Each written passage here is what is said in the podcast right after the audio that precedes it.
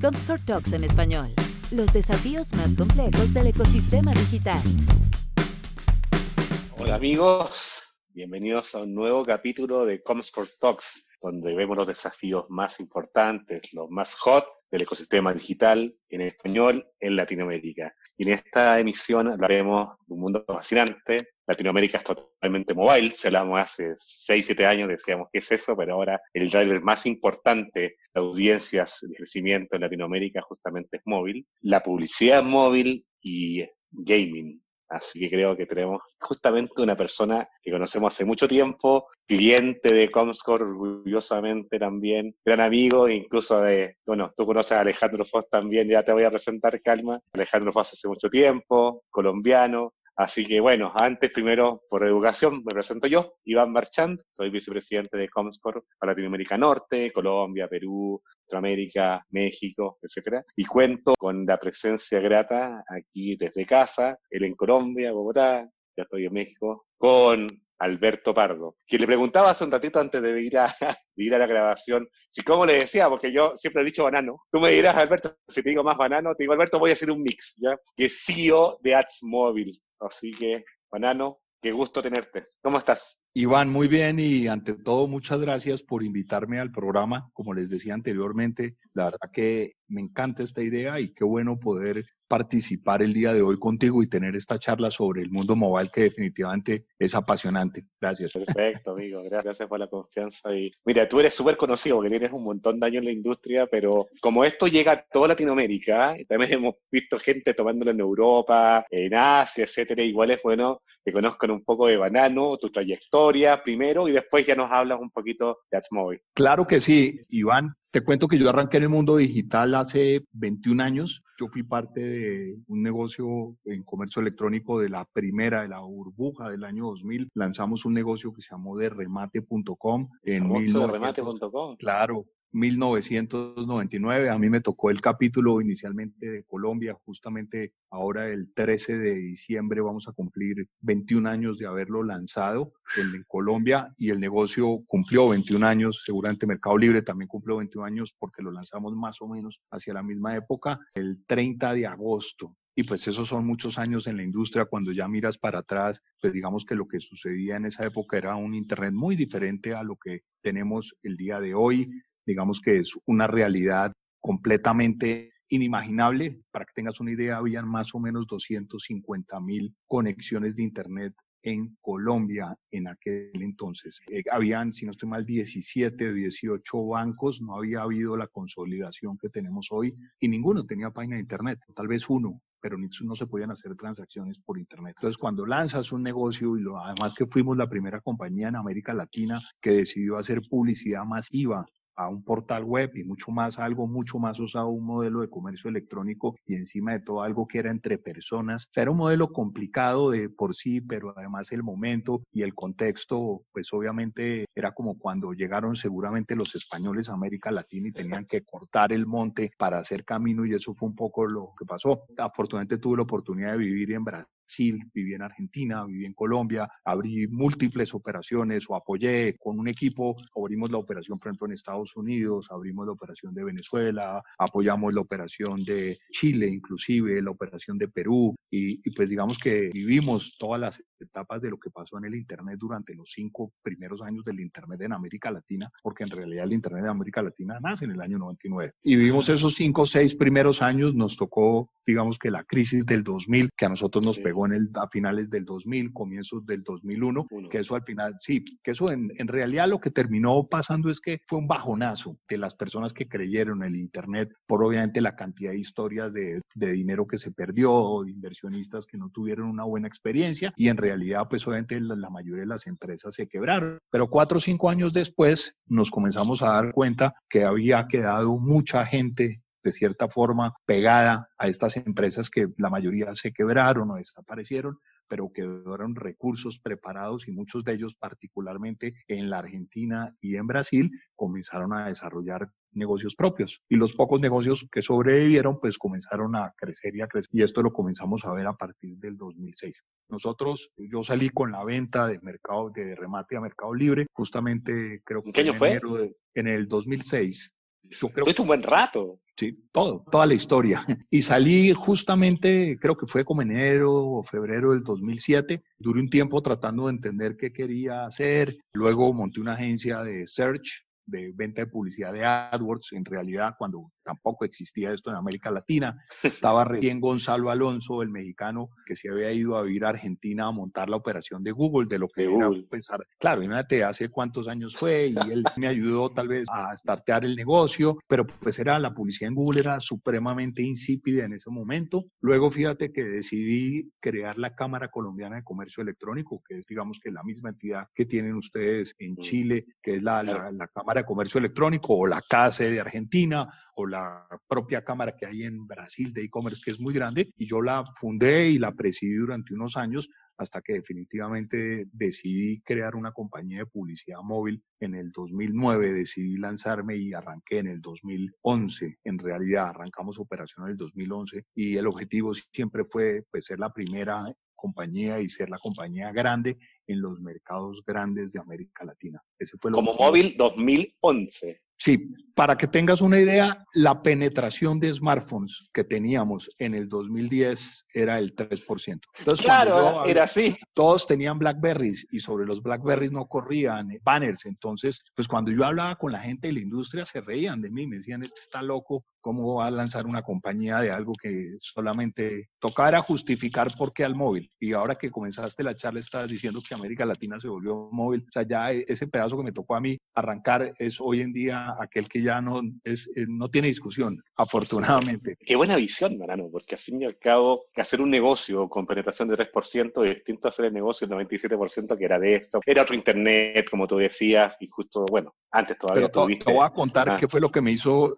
Fui a un ATEC en el año 2009 a Londres. Ya. Y estaba golpeadísimo por el problema pues, de la, crisis financiera del 2008. Entonces había muy pocos booths, la verdad creo que fue el último market que se hizo en Londres y la mayoría de las charlas fueron gratuitas. Yo fui, me senté en una charla y se paró un tipo con aspecto hindú de la India hizo una presentación de mobile marketing. Y yo le hice una pregunta puro al final y cuando terminamos se me acercó y me preguntó que de dónde era. Le dije que era de Colombia, de Sudamérica y comenzamos a hablar y me dijo, ven, ¿tienes algo para almorzar ahora? le dije, no tengo nada, comámonos un sándwich. Fuimos a comernos un sándwich y yo le dije que por qué no me licenciaba la plataforma de él para América Latina. me dijo, pues yo no tengo nada en América Latina, why not? Me dijo el tipo. Comenzamos a hablar, pues era nada más y nada menos el fundador de AdMob, que seis meses después le vende la compañía a Google y estábamos en la mitad de, de, cerrar el contrato y él me escribe un mail como tres o cuatro meses antes de que él vendiera su compañía y me dijo, mira, Banano, lo lamento, pero no podamos seguir esto porque muy seguramente venda mi empresa y tengo dos interesados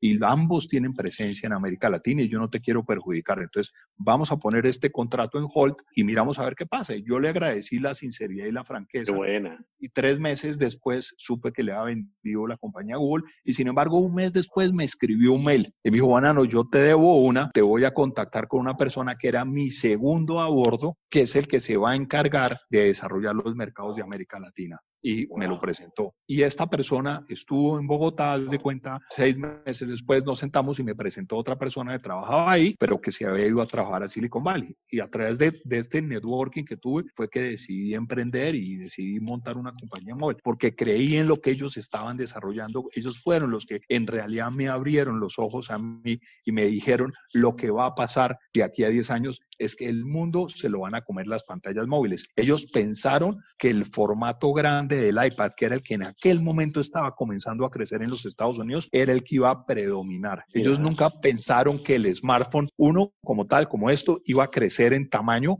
que fue en realidad lo que terminó pasando y se terminó canibalizando de cierta forma el negocio de las iPads, pero ellos pensaban en que las iPads iban a dominar. ¿Por qué? Porque en aquel entonces había mucho más computadores que smartphones y ellos creían que la sustitución natural era el iPad. Exactamente. Qué increíble historia. Imagínate si no hubieras ido a ese que allá en UK. Además que fue un rollo, casi no logro. Los colombianos nos piden visa para todos lados y particularmente la visa de Inglaterra es bien compleja, casi no la logro sacar. Me tocó llamar, solicitar algo que se llama una visa de emergency, un rush, o sea, pedir todo tipo de cosas y finalmente llegó, haz de cuenta, el día antes o la mañana y yo viajaba en la noche. De hecho es que casi no logro ir, pero terminó sucediendo y gracias a esto pues he construido la empresa que tengo hoy. Oye, y ahora cuéntame la empresa que tienes hoy, AdsMobile. ¿Qué alcance tiene? ¿A qué se dedica? ¿Personas? ¿En qué, lugares de Latinoamérica atiende? Te cuento rápidamente. Buenísimo. Digamos que esto ha sido una compañía que nació con su ADN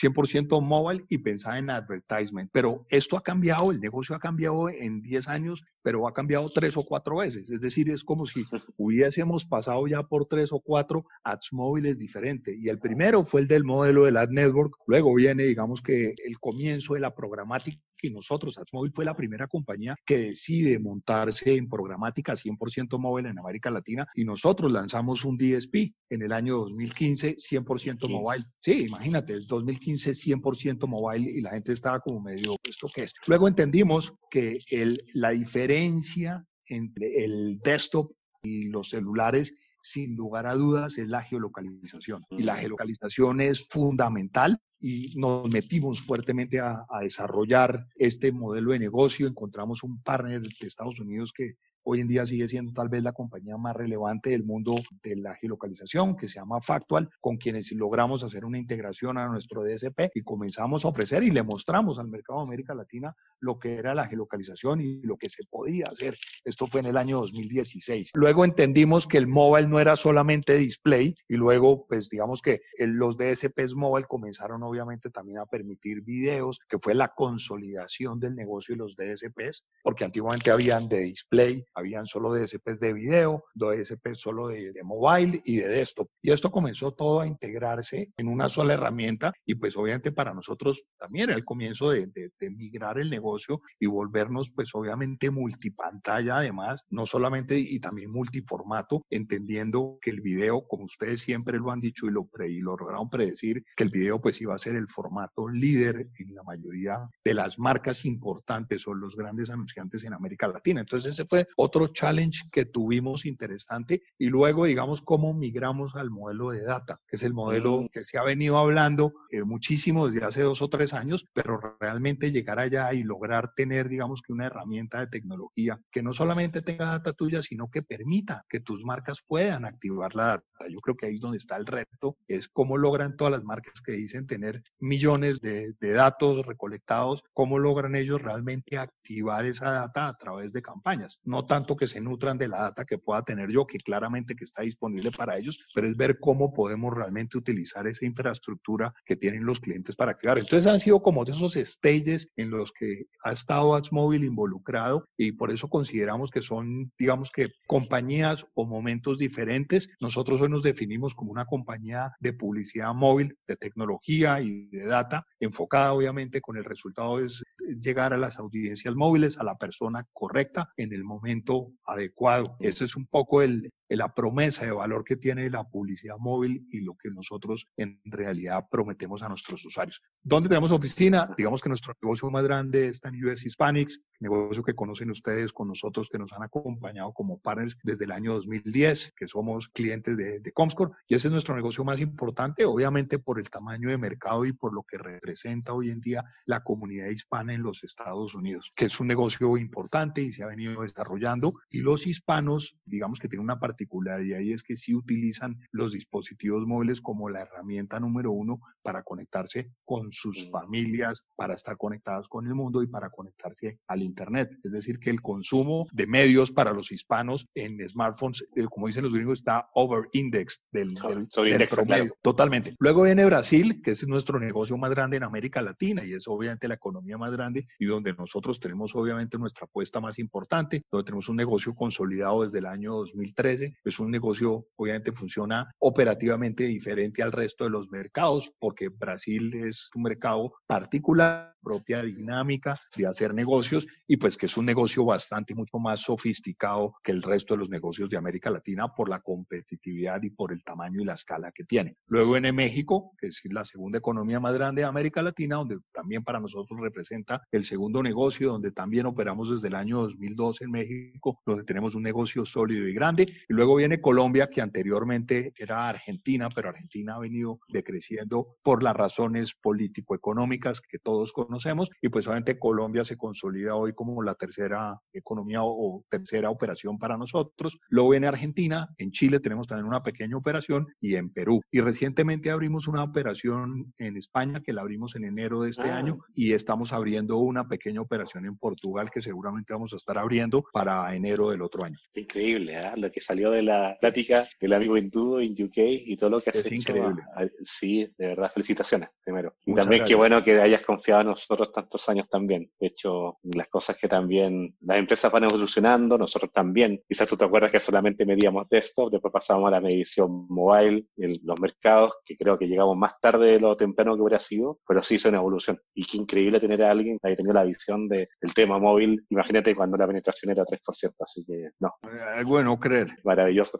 Oye, dijiste algo que creo que está súper de moda, pero la gente tiene, bueno, distintas creencias, distintas formas de verlo. Hablaste de data, ¿no? Y en eso hablaste first party data, de los anunciantes, etcétera. Está el first party data que nos conseguimos, que está puesto en los mercados para poder contactar. ¿Cuál es tu visión de un uso correcto de datos hoy día? Y pregunta dos, para que puedas conectar. ¿Cómo ves ahora que ya las third party cookies, según los amigos de Google, de Chrome, no van a ser aceptadas? ¿Cómo se está preparando tu empresa y cómo ves al mercado, a los anunciantes preparados para este cambio? Te voy a responder primero la segunda y conecto con la primera pregunta. Dale. Digamos que lo que está pasando con las cookies en realidad no es nada novedoso. Esto es algo, digamos que en Estados Unidos sucedió hace casi tres años, donde Safari comenzó a restringir paso de la data entre el browser y las páginas de Internet, básicamente bloqueando una serie de actividades que se hacían, como obviamente el retargeting, los modelos de atribución y por eso una compañía como Criteo bajó el precio de la acción dramáticamente hace aproximadamente un par de años y pues obviamente el uso de, las cookies de terceras o third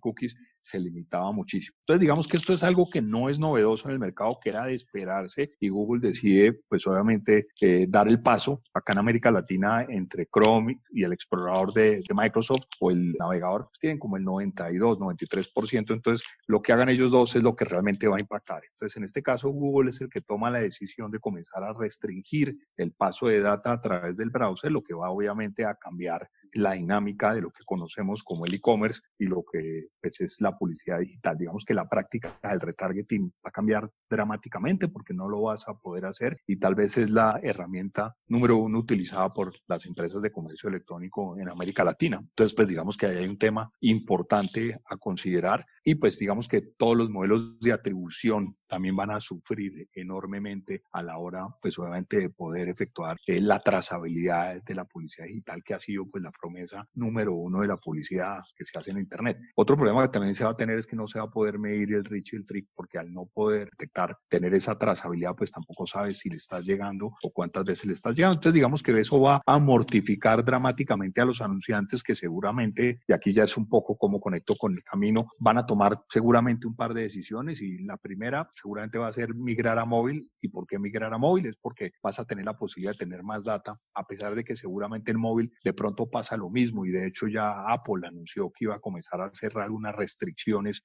en la nueva versión del iOS 14 que hace el release ahora en enero o en febrero. Entonces ellos también van a comenzar a bloquear algunas actividades, pero seguramente en los ambientes móviles eh, se tiene más data del celular o más puntos data points del usuario que te van a permitir, digamos, que sobrellevar de una forma más fácil este problema que vas a tener con las cookies y que posteriormente lo vas a tener con los celulares. Entonces, los, definitivamente los anunciantes van a comenzar a migrar. Eso es, y lo vemos que está pasando ya, que la mayoría de anunciantes que son conscientes, porque todavía no todos se han dado cuenta, lo que está pasando están comenzando a migrar de ambientes web a ambiente in-app, sin lugar a dudas, para comenzar a conocer. Y pues obviamente cómo comenzar a conectar la data, yo creo que esto es un tema muy interesante, que es un challenge para todas las marcas y para el ecosistema, porque América Latina históricamente ha sido dominado por tecnologías y por la compra de pauta digital muy orientada a browser. Ha sido muy poco mm. lo que se ha trabajado en el INAP y la verdad, y yo siempre lo he dicho, es que el INAP y los browsers son diametralmente diferentes. Es como el agua y el aceite, y otras cosas porque fueron hechos en, en épocas, en, con, con casi 15 años de diferencia, o sea, con tecnología metodologías y aproximaciones diferentes de programación y pues simplemente los device IDs, que es el, el número de identificación que tienen los apps, no machean o no hablan con las cookies. Y al no machear y no hablar, pues esto representa un problema impresionante para todas las marcas en cómo realmente activar. Yo en de todas las marcas hoy en día se deben estar preguntando qué hago con la cantidad de data que tengo de cookies. ¿Qué hago hoy con esto? Ah, pues te lo puedes desechar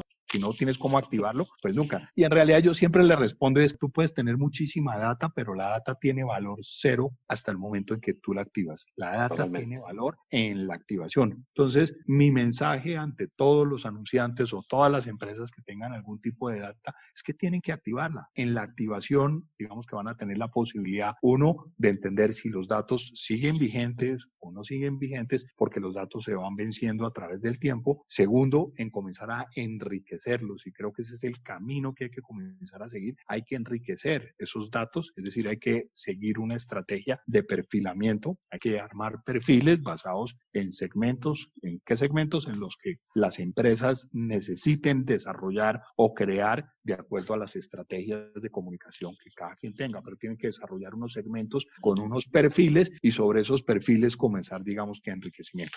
En Estados Unidos, que están mucho más desarrollados, lo que decidieron fue crear todo el modelo de, creación de segmentos o de audiencias es basado en correo electrónico y dirección física. Todo. Ellos dicen, el correo electrónico está asociado a una dirección física. Ese es lo primero que se tiene y esa es la estampa del perfil. Entonces, sobre el correo, ¿y por qué? Porque el correo electrónico es lo que en el futuro te va a permitir conectar el mundo digital del mundo físico y ya voy a explicar esto en un par de minutos. Entonces, hacen ese stamp entre correo electrónico y dirección física y alrededor lo comienzan a asociar con todas las pantallas. Este señor tiene esta IP de este computador, este señor y esta cookie de este computador y esta IP de pronto del televisor conectado y esta señal de este reloj conectado a internet y este señor también tiene este iPad y este celular y todas las pantallas asociadas las comienzas a conectar. Luego haces un anillo más grande y con la data que va recolectando dice, esto es una persona que hemos visto moviéndose con frecuencia a estas zonas. En estas zonas eh, sabemos que es una persona que todos los meses va dos veces a los aeropuertos o que juega golf o comienzas a establecer preferencias, ya sea o por la navegación o por la localización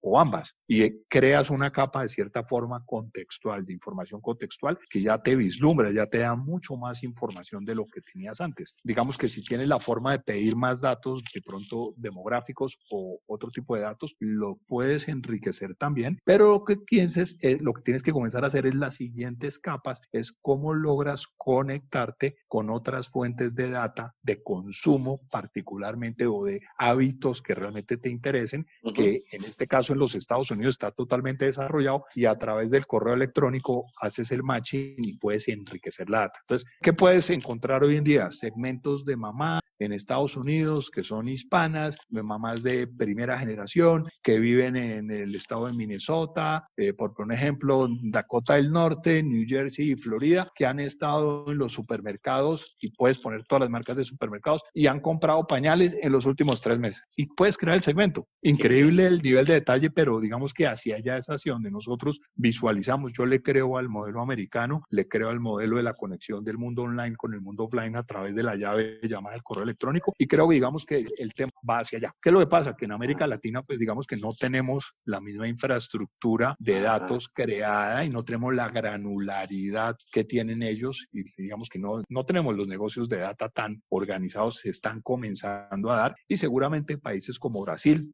que vemos ya una estructura, compañías con estructuras de datos relativamente parecidas. México también he visto algunas iniciativas, pero digamos que aquí nos vamos a demorar, pero vamos seguramente a llegar a lo mismo. Entonces, mi recomendación, vuelvo y te digo, para las marcas es siempre activar la data, cómo enfrentar lo que se viene, tienen que activarla rápidamente para poder entender qué les va a funcionar, qué no les va a funcionar, enriquecerla y enriquecerla, obviamente con datos que estén o que sean ajenos a lo que va a pasar con la, muerte de las cookies a través de los browsers. Es decir, ojalá a través de modelos in-app, ojalá pidiendo eh, correos electrónicos, otro tipo de data que les sirva a ellos para tenerla, puede ser asociada a los correos electrónicos y demás, que les permite a ellos darle longevidad y pues obviamente continuidad a la activación de la data. Me encanta, ¿no? Porque mucha gente, yo amo digital, igual que creo que tú también lo amas, y así es la gente que va a escuchar eh, podcast, etcétera, ama digital, pero dijiste algo que es maravilloso, que las personas estamos acá afuera, ¿no? Y lo tenemos muy claro esa línea entre digital y offline y pasamos de un lado a otro, estamos haciendo cosas al mismo tiempo, ver televisión, un partido, jugando con el móvil, una aplicación, haciendo una apuesta, podemos hacer un montón de cosas que son al mismo tiempo, ¿no? Y si se nos olvida que realmente existe, que no existe una raya realmente entre on y off, eh,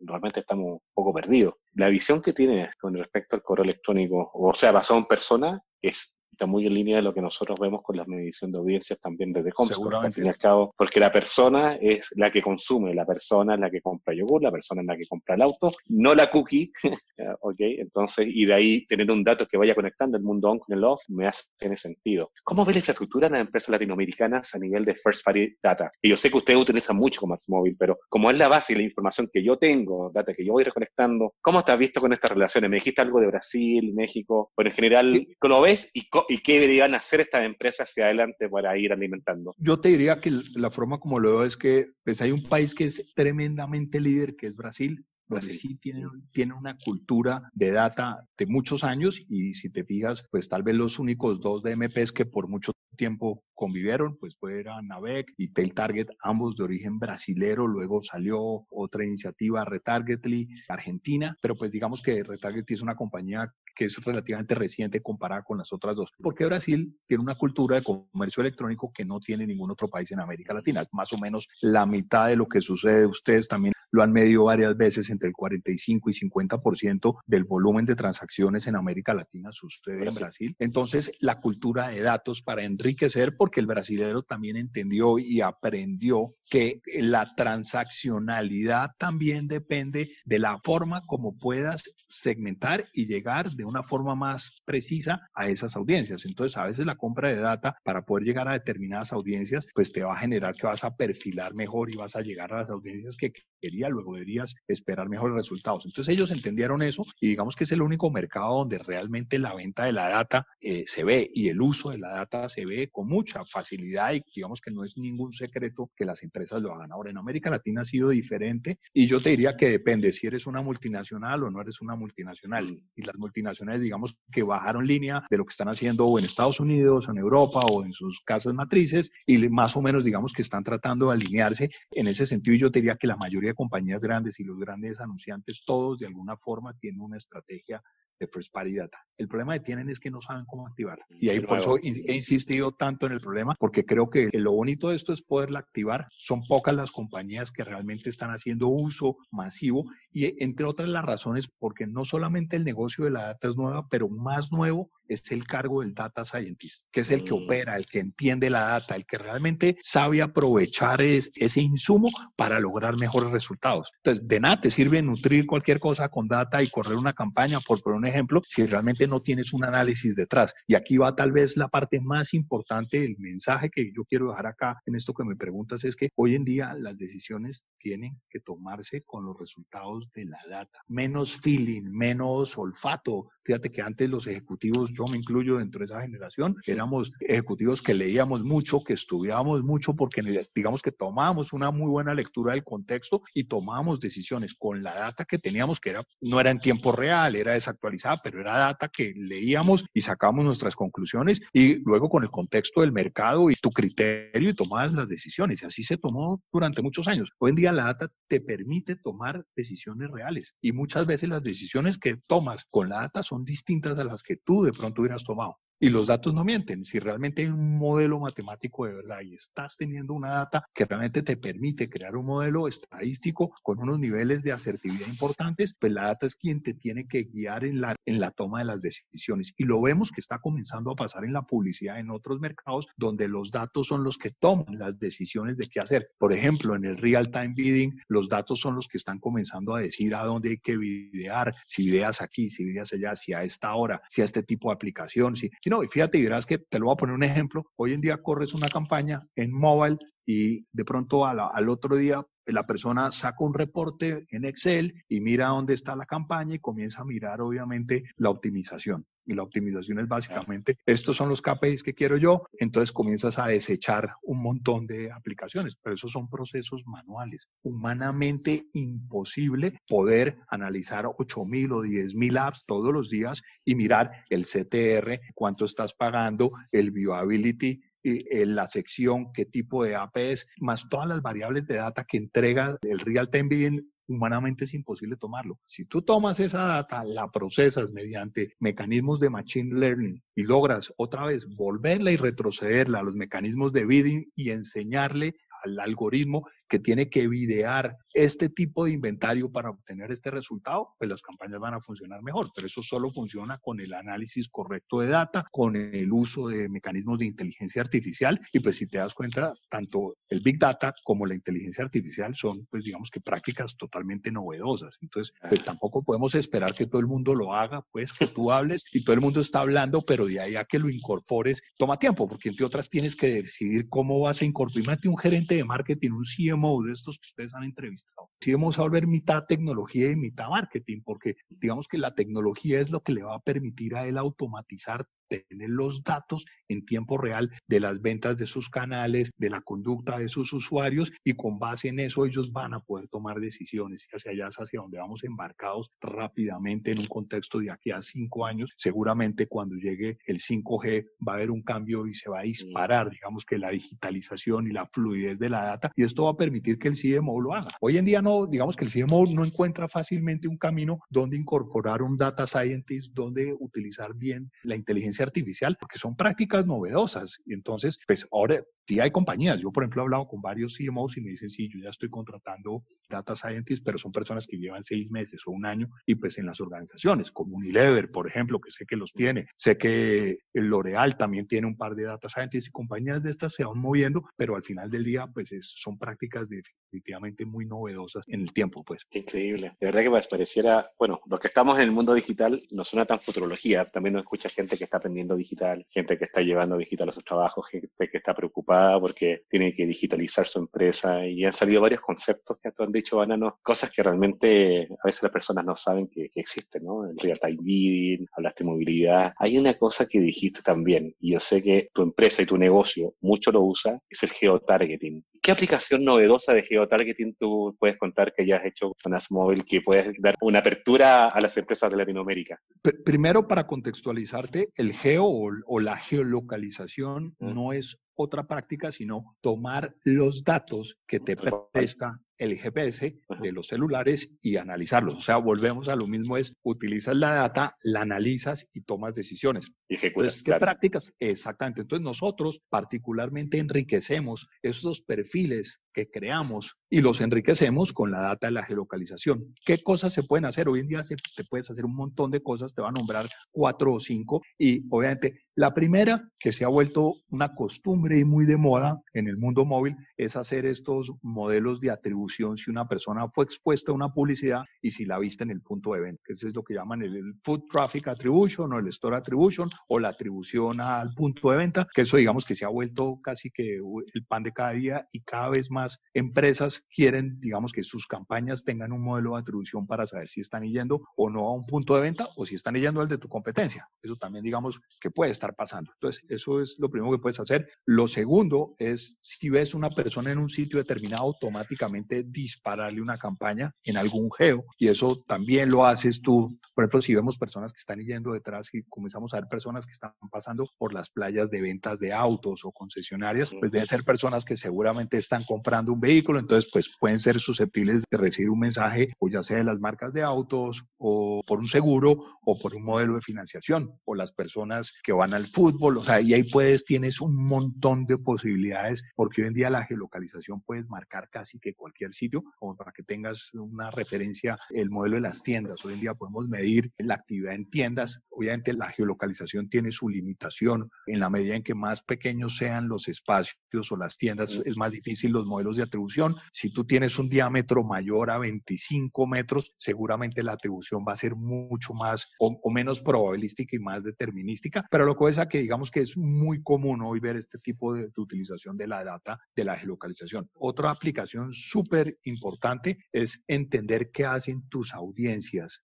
Voy a poner un ejemplo. Una marca X dice, yo tengo mi first party data, ¿por qué no la modelamos o la cruzamos en un modelo con lo que ustedes ya tienen, con lo que, por ejemplo, AdsMobile ya tiene enriquecido? Y yo quiero saber de estos usuarios míos, ¿qué hacen? ¿Por dónde se mueven? ¿Cuáles de estos van, no sé, a los cines? ¿O cuáles de estos van a los bancos? Entonces, enriquecer la data, el first party data, y lo puedes enriquecer basado en datos de modelos de geolocalización y entender un poco más el contexto por dónde se van moviendo las personas. Otra cuarta eh, aplicación, dije que te iba a contar cinco, esta es la cuarta, es lo que está pasando con el Arofom. Y básicamente las compañías de Arofom están utilizando la data mobile básicamente para enriquecer las, digamos que los reportes o los analytics o para impactar de cierta forma las personas que pasaron o fueron expuestas alrededor de un determinado punto donde hay un, un o una valla o un exterior y pueden ser, digamos que, impactadas con una segunda pantalla a través del celular. Y la última que se ha vuelto súper crítica a través del, de lo que pasó con el COVID y que estamos nosotros eh, desarrollando muchísimas campañas es cómo conectamos el mundo offline con el mundo online, entendiendo que el mundo offline es quiénes son las personas que están yendo a los supermercados o a los puntos de venta y quiénes son los que están haciendo también transacciones en línea.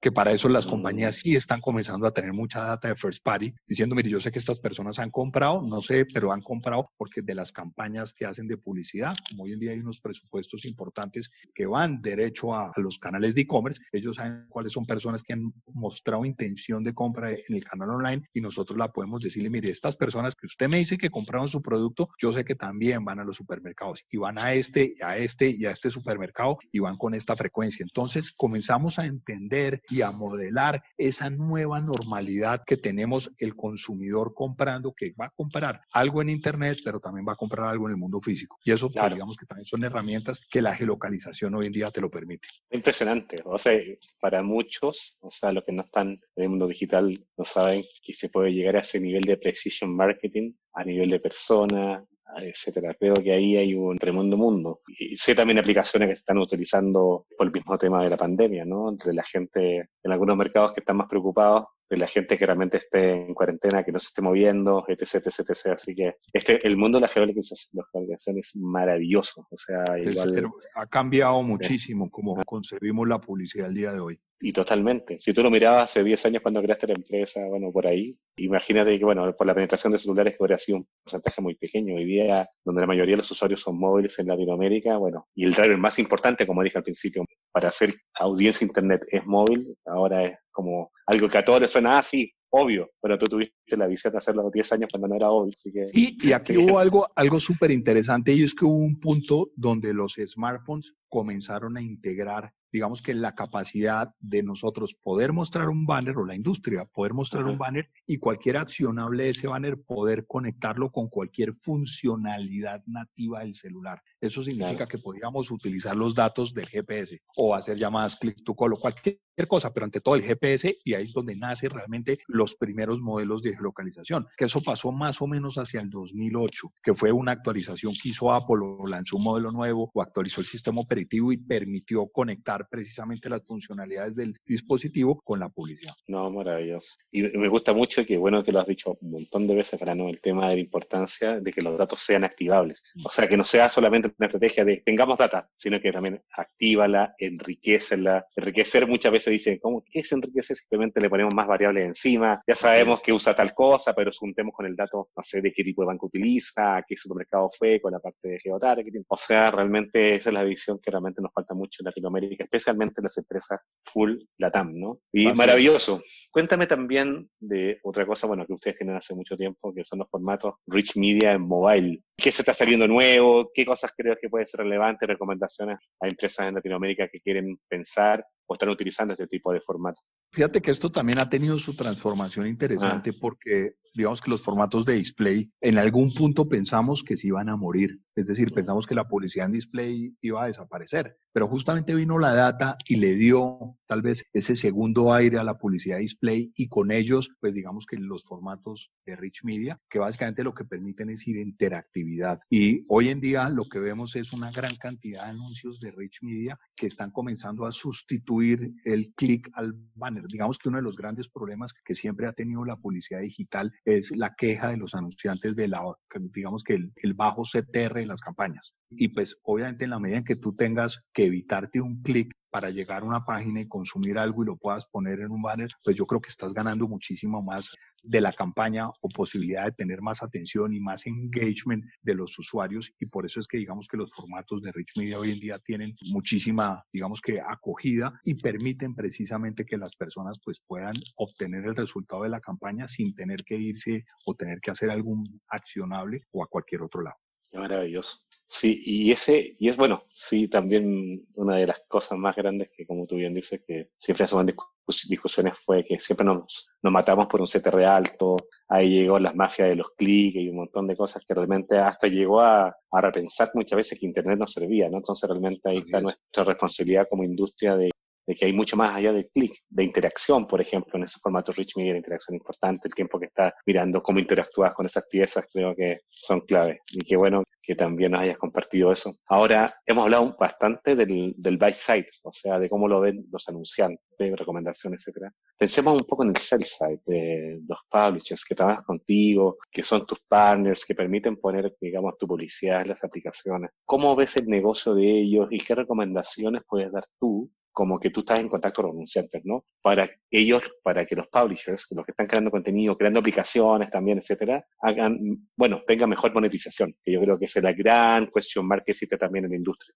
Primero, para ellos creo que el mundo ha sido más difícil que del lado de nosotros, incluso del lado del anunciante, y lo digo es porque, digamos que la tecnología y los modelos como Google y como Facebook como otras compañías han crecido enormemente y han logrado, digamos que llevar mejores soluciones al final del día para las marcas, donde pues obviamente esta cantidad de publishers, que en su mayoría son pequeños, pues han venido sufriendo básicamente en la adopción y la adopción rápida de la tecnología. Entonces, eso es tal vez lo primero, a ellos les ha costado más trabajo, sin embargo, pues digamos que son una pieza fundamental dentro del ecosistema y pues yo creo que hoy en día con el mundo de las apps, si tú te das cuenta, sí hay una diferencia bestial entre, hay mucha más oferta que demanda, pero muchísima más. Digamos que si miramos un mercado como el de Connected TV, por ejemplo, y para citar otra, otro formato, vemos que hay más demanda que oferta. Por eso tal vez los mm. precios todavía siguen siendo muy altos. En cambio, en mobile es demasiado el inventario no se vende, que precisamente hace que las tarifas de cierta forma cambien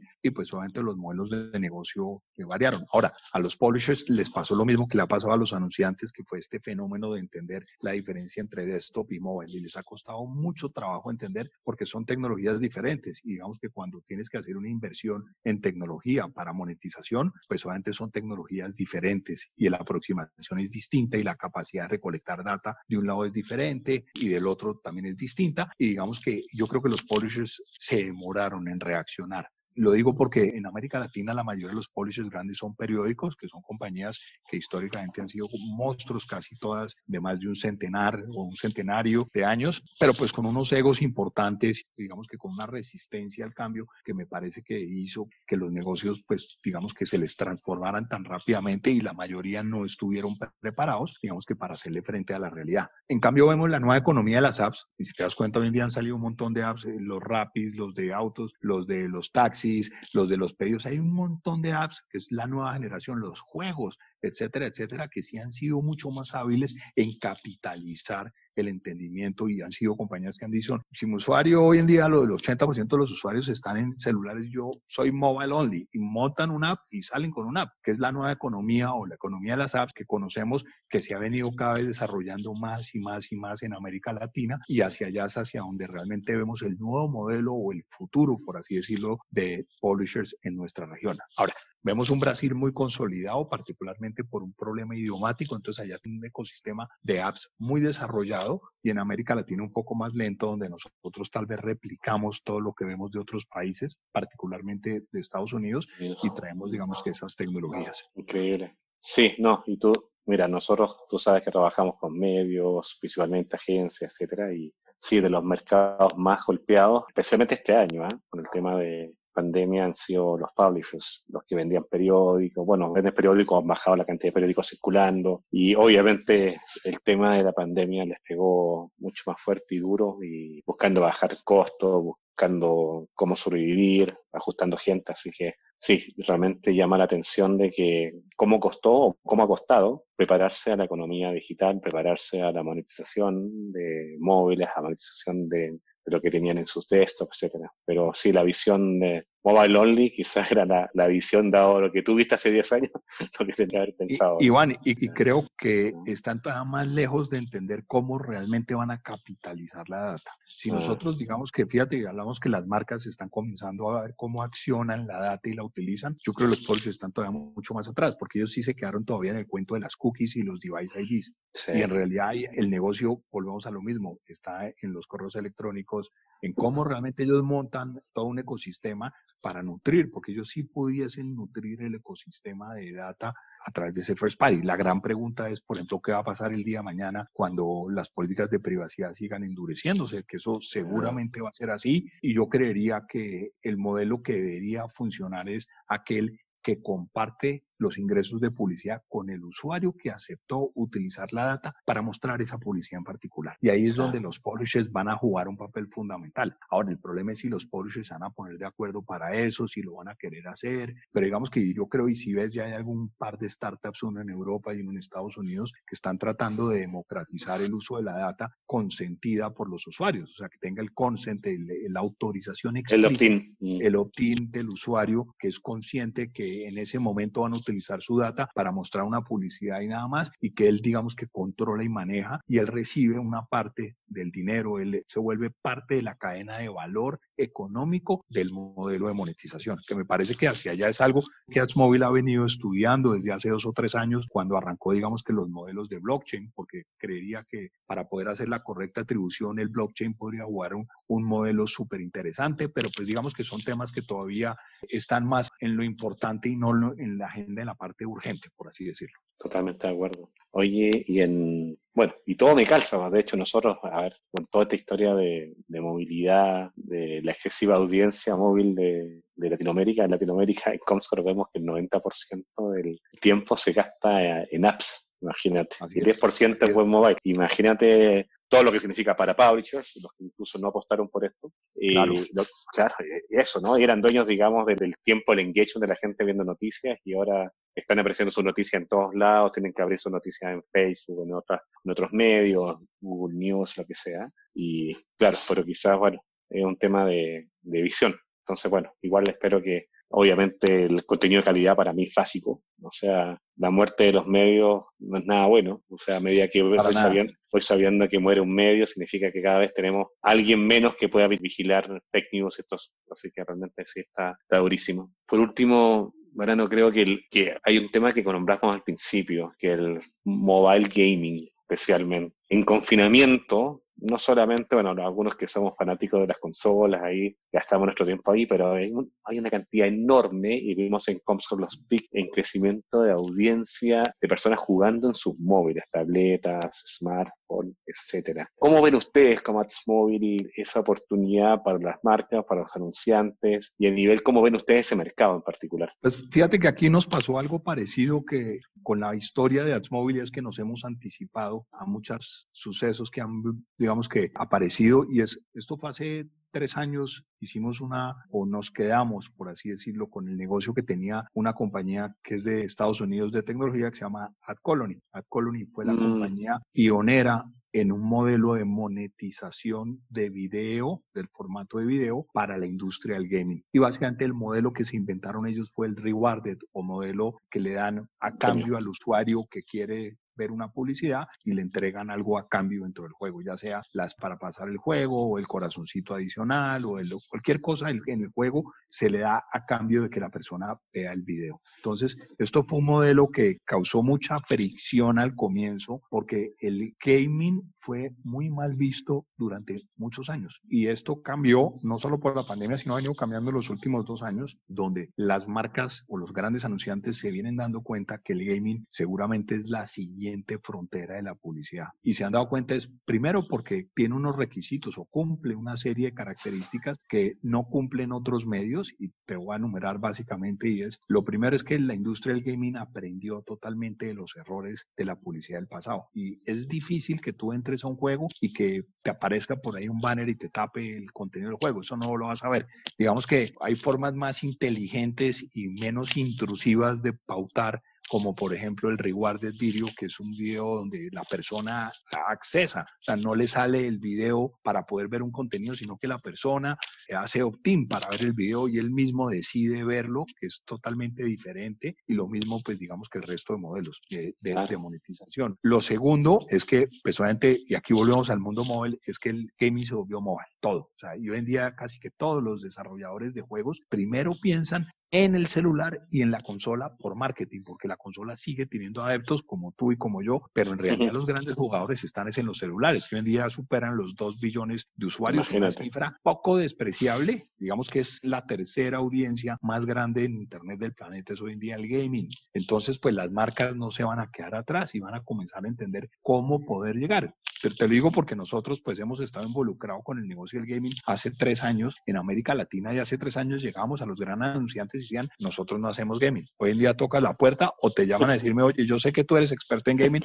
ven y me, me enseñas cómo es que funciona esto, o sea, cuáles son las ventajas que tengo. Tiene una ventaja súper interesante y es que está fuera del contexto del brand safety. Eso sí, como no es contenido generado por los usuarios, es un contenido, digamos, que ya está curado, que la persona sabe qué tipo de juego es. Ambiente controlado. El juego, exactamente. Entonces las marcas se sienten mucho más tranquilas a la hora de pautar en un juego o en el otro. Lo otro es que tienes una cantidad de data, porque hoy en día todos los juegos te piden un registro. Entonces tienes first party data, luego puedes crear unas audiencias totalmente marcadas y digamos que llegarle masivamente en escala, que ese era también ante el problema que se tenía, que no tenía la escala, y llegarle, digamos que a toda esa cantidad de usuarios. Curiosamente, en América Latina las mujeres y las mamás son las que más juegan. Ustedes lo tienen tomado. Creo que en uno de esos estudios que sacaron salía lo de la mujer y las mujeres y las mamás, obviamente, son las que más adeptas a los juegos son. Y lo que mencionaste, la pandemia definitivamente disparó el mundo del gaming desproporcionadamente y seguramente esto le va a dar, digamos que el, punto o lo sube a un escalón y lo pone al igual que social y al igual que el segmento de noticias y lo va a poner al lado al mundo del, gaming, sin lugar a dudas. Maravilloso, de verdad que, y otras más opciones, y ahí obviamente tú con tu empresa también yo sé que tienes soluciones para ello. Oye, Banano, bueno, ya llevamos más de una hora conversando, maravilloso, fíjate cómo pasa el tiempo. Pero, Increíble, nos faltó. Bueno, las últimas preguntas siempre fue, ¿no? Y hay mucha gente que ya te conoce, ¿ok? Y otra gente que te está conociendo ahora. Un CEO que crea una empresa, ¿ok? Con una visión mucho antes de la que las cosas pasen, realmente algo muy valioso, especialmente en Latinoamérica, ¿no? Entonces, a la gente que nos está escuchando, creo que es bueno que sepa qué hace Banano para estar al día, dónde te informas, cómo, con quién hablas, dónde estudias, dónde te pones al día para que tu empresa siempre esté en la ola. Sí, he oído que la pregunta se la haces a, a todas las personas en las entrevistas. Yo te digo que es importantísimo estar, digamos que, conectado con las redes que son básicamente que generan noticia, que es Twitter. LinkedIn funciona muy bien porque puedes seguir personas, digamos, que, que generan noticia, que generan contenido inteligente y pues obviamente hoy en día un CEO de una compañía que está en el segmento de la tecnología y la publicidad, que es un mundo relativamente competido, pero muy dinámico, donde cada vez que el mundo cambia dramáticamente y si no tomas la decisión correcta vas a salir del negocio, pues tienes, digamos que tener una visión muy amplia del contexto. Entonces, yo todos los días lo primero que hago cuando me levanto es leo el New York Times, leo el Wall Street Journal, leo los seis, siete blogs de tecnología, de publicidad que hay, leo otros dos o tres de comercio electrónico y otro de data. Solamente los headlines, si veo algo me llama la atención, profundizo y además leo los diarios tradicionales, el de Brasil, el de México, La Nación de Argentina o el Clarín. Digamos que leo muchísimo porque siempre me gusta estar, digamos que al tanto. Otra cosa que también hago es hablo mucho con personas como yo y anteriormente asistía a todos los eventos que habían de la industria y eso pues te pone a ti también a, a ver visiones diferentes. Yo creo que aquí lo importante es poder tratar de entender todas las visiones, tratar de entender todas las posiciones existen, las tendencias y tratar de entender de acuerdo a tu conocimiento del mercado qué puede ser lo que puede comenzar a, suceder. Y creo que eso para mí ha sido tal vez la clave del éxito. A mí me gusta hablar mucho con las personas, tengo amigos con los que debatimos mucho de esto, y no solamente en Colombia, sino en Brasil, en los Estados Unidos, gente especializada en el mercado hispano o en el general market, en Europa. O sea, tenemos, digamos que esa cultura del debate y nos compartimos mucha información y creo que eso, digamos que ha hecho que las compañías o que las personas como nosotros podamos estar al día. Y lo otro, poderlo compartir con nuestros equipos y que nuestros equipos también, digamos, que nos ayuden a retroalimentar y a darnos ese feedback del contexto del día a día. Maravilloso. Que dijiste, bueno, cosas que son que creo que suenan como aprendizaje para todos. Primero, la importancia de las redes, ¿no? Seguir gente que realmente te, inspire, no sé, que haya hecho algo que realmente que te mueva y tener conversaciones de valor con gente. Creo que siempre uno puede tener una visión de la verdad, pero siempre hay alguien que complementa o alguien que te mueva el piso, etcétera. Estar al día de lo que está pasando con las noticias, porque eso de ahí salen también amenazas, pero también salen oportunidades. Así es. Bien, y el tema, bueno, cuando se puede ir a estos eventos físicos, ahora hay un montón de virtuales también, pero mantenerte al día y se está moviendo el mundo. Sí, sí, sí. Yo creo que lo interesante que va a comenzar a pasar, y creo que y lo, tocó alguien que invitaste, es que lo que permitió el Internet es la democratización de la información. Acuérdate que ese es el fenómeno del Internet. Se democratizó la información y todos los modelos exitosos en el mundo del Internet cumplen ese principio, la democratización. Entonces, somos nosotros como CEOs o como gerentes los responsables de saber qué tomamos y cómo lo tomamos porque la información está ahí. Es verdad, está increíble. Y verano, ¿qué es lo que más ahí te mueve el piso de los próximos 12 meses? ¿Qué estás creando o qué proyecto te está moviendo dentro de móvil o personal que tú creas que es el What's Next que viene? Mira, durante, quiero arrancar contándote lo que me motivó y tal vez con eso conecto con lo siguiente. Yo, desde que llegó la pandemia, me comprometí con mis empleados. Hicimos un pacto entre empleados y AtsMóvil y llegamos a un acuerdo de que no íbamos a dejar que ninguna persona se fuese de AtsMóvil por el motivo de la pandemia. Y fue un pacto que cumplimos. AtsMóvil salió de la pandemia sin tener que despedir a una sola persona. Por el contrario, contratamos personas. Entonces, para mí esto me lo tomé muy personal y fue un compromiso que mis empleados también se lo tomaron muy personal y creo que logramos como equipo que somos, lograr, digamos, que dar ese paso y salir adelante. Y creo que es importante por el contexto que vive el planeta, donde hay destrucción económica para personas y familias, tratar de mantener ese ingreso o esa, digamos que, y contexto económico, que si bien no es lo más importante, es importante y hoy en día es muy importante para poder, digamos que, mantenerse a flote en el contexto actual. Entonces, ¿Qué nos permitió eso? Nos dimos cuenta que Atsmóvil nos iba a quebrar y al darnos cuenta de que Atsmóvil lo que tenía era un potencial de crecimiento, comenzamos fue a construir, a construir el siguiente Atsmóvil. Y el siguiente Atsmóvil va a ser una compañía que solamente va a pensar en data, es una compañía que se está preparando para la llegada del 5G, es una compañía que se está enfrentando los modelos de comercio electrónicos asociados a la publicidad y todo esto integrado en el ecosistema programático. Y eso es un poco el siguiente Atsmóvil al que vamos a llegar. Y yo en lo personal, pues tengo unos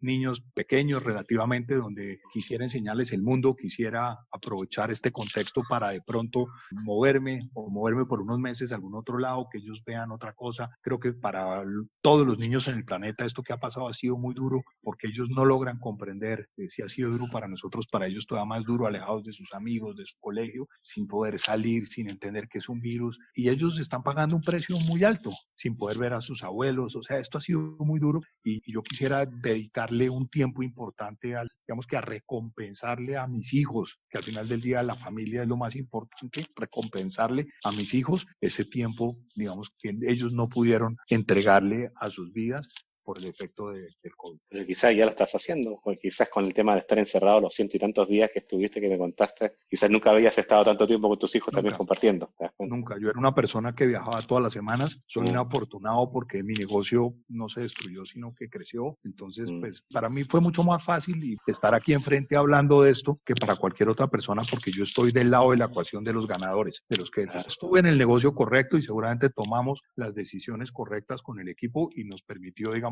que no vernos afectados por lo que pasó. Y es cierto, he tenido la oportunidad de estar con mis hijos como nunca, pero justamente por e, el poder haber estado con ellos también me di cuenta que el impacto que ha tenido esta situación sobre ellos. Y por eso quisiera de pronto sacarlos un poco de este contexto en la medida de lo posible y tratar pues aprovechar que el mundo es virtual hoy, que no van a tener que ir al colegio físicamente para de pronto tener unas experiencias diferentes que de otra forma va a ser muy difícil que las puedan tener. La visión humana, la visión del negocio, la visión del futuro. Maravilloso, Bananos. De verdad que gracias. Iván, a ti. No, admiro mucho lo que hiciste. La historia no la conocía completa como me la contaste ahora, de cómo nació, de cómo has hecho crecer la empresa, tu compromiso con la gente. Genial la historia.